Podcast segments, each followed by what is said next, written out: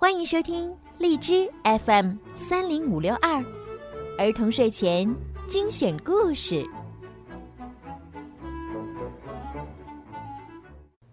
少出门，戴口罩，勤洗手，多通风。武汉加油，中国加油！亲爱的小朋友们，你们好，欢迎收听儿童睡前精选故事，我是小鱼姐姐。今天的故事呢，要送给朱芷涵小朋友。爸爸妈妈为你点播了属于你的专属故事。爸爸妈妈想对你说，我们的芷涵宝贝，在这个特别的日子里，爸爸妈妈还有弟弟，祝你生日快乐，健康平安。以往的生日都是和你的小闺蜜们一起过的，今年因为特殊原因，只有我们陪着你。但希望你能一样的开心快乐度过这一天。今天你八岁了，妈妈有很多很多的话想对你讲。最近的两年，妈妈把大部分精力和时间用在了照顾家里的新成员——你的弟弟，好像经常疏忽于你的情感需求，对你的拥抱和亲吻少了，对你的要求和责骂多了。你说。你好讨厌！我说你长大了怎么怎么样？你说你不想长大。我时而在检讨自己是不是对你太苛刻。妈妈以后会做得更好。其实，你做的很棒，你是妈妈的得力小帮手。妈妈从你那儿还能找到一种安全感。感谢你，宝贝，感谢你这个纯真善良的小天使。陪伴在爸爸妈妈身边，我们永远爱你。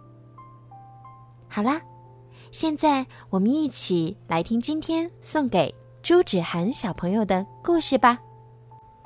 魔法盛宴，我是小公主苏菲亚，我真是太兴奋了。我们一家正在玩锤球游戏，而魔法盛宴也马上就要开始了。管家巴里维克走过来，打断了我们的游戏，告诉大家来了一位不速之客。这位不请自来的访客就是女巫萨莎。伟大的国王罗伦，我此行专程向您表达我无上的敬意。女巫萨莎说道。她用魔法召唤出许许多多见面礼，一个新的权杖送给了爸爸。一束娇艳的鲜花献给了妈妈，安博得到了许多漂亮手镯，詹姆斯则拥有了一双崭新的靴子。我觉得女巫萨莎看起来有些眼熟。我们以前见过吗？我问他。当然没有，萨莎回答。她盯着我的护身符，眼神真是奇怪。像你这么迷人的小公主。又带着这么美丽的护身符，我如果见过，肯定就会记得。随后，萨莎用魔法为我召唤出一串新项链，但我答应爸爸，无论什么时候都不会摘下护身符，因此我把新项链送给了安博。这时，赛克正巧赶到，他向女巫萨莎做了自我介绍。赛克，那位魔法师，他问道：“见到您真是我的荣幸。”赛克听了，脸一下子红了。妈妈和爸爸盛情邀请萨莎参加我们的魔法盛宴，每个人都很喜欢萨莎，但我总觉得她有些不对劲儿，所以我去拜访赛克。对于萨莎。我总有些不好的感觉。我告诉他：“你也是魔法师，我觉得你或许能看出他的企图。”但赛克却叫我不要胡思乱想，在他心中，萨莎非常优秀。随后，他向我展示了准备在盛宴上表演的魔术。他轻轻挥一挥魔棒，整个房间突然布满了镜子。但这些镜子可不普通，它们都是神奇的替身镜。哇，每面镜子里都有一个完全不同的我！我惊叫起来。魔法盛宴终于开始了，来自世界各国的宾客们齐聚一堂。赛克大张旗鼓地走了进来，预备向大家展示他无与伦比的魔术。他举起了手中的魔棒，哇哦！替身镜出现了，但不知哪儿出了错，镜子牢牢困住了赛克，他像皮球一样。被替身镜弹来弹去，所有人都束手无策，除了萨莎。他用魔棒轻轻一挥，替身镜全部消失了。随后，萨莎用魔法召唤出许多大家闻所未闻、见所未见的美味佳肴，真是名副其实的魔法盛宴。所有人都交口称赞着女巫萨莎。除了可怜的赛克，他垂头丧气、悄无声息地走出了房间。赛克，等等！我喊着他的名字，追了出去。赛克消失在他的高塔中。可怜的家伙，我心里愧疚极了。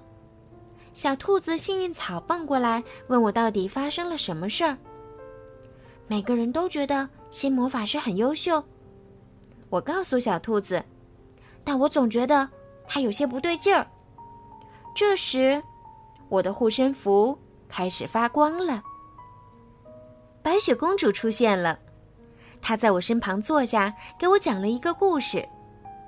曾经有一次，一位老妇人给了我一个毒苹果，并哄我吃下了它。实际上，那位老妇人是我的继母伪装的。白雪公主握住我的手，苏菲亚，人的内心并不总跟他们的外表一样。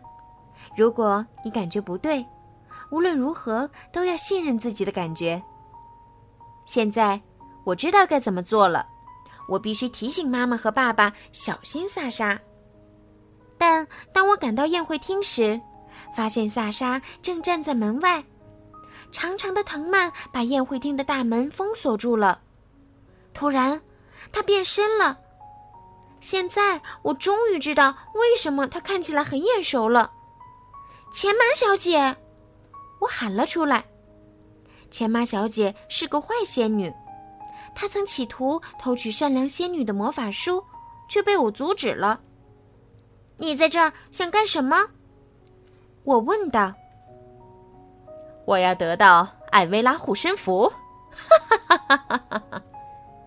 钱马小姐大笑起来，她扑过来要抢夺我的护身符，好在我机灵的躲开了。我想尽办法跑到城堡的礼堂，赛克正在那儿召唤替身镜。非常幸运，这一次魔法相当完美，没出一点纰漏。钱马小姐找到了我们。你想要护身符？我说，在这儿呢。来拿呀！钱马小姐对我施了一个魔咒，嗯，至少她以为那是我，但其实那不过是面替身镜。镜子把魔咒弹了回去，坏仙女钱妈小姐被自己的魔咒困住了，但钱妈小姐很快就解开了困住自己的魔咒。下次再让你见识见识我的厉害！她一边大喊，一边从窗户飞走了。啊哈！他终于走了，我们又能好好欣赏赛克的奇妙魔术替身镜了。我希望钱马小姐再也不要回来了，但假如她敢再来捣乱，我也做好了对付她的准备。说到这儿，还要谢谢给了我不少忠告的新朋友——白雪公主。好啦，今天的故事就听到这儿啦。希望朱芷涵宝贝可以喜欢今天小鱼姐姐为你讲的故事。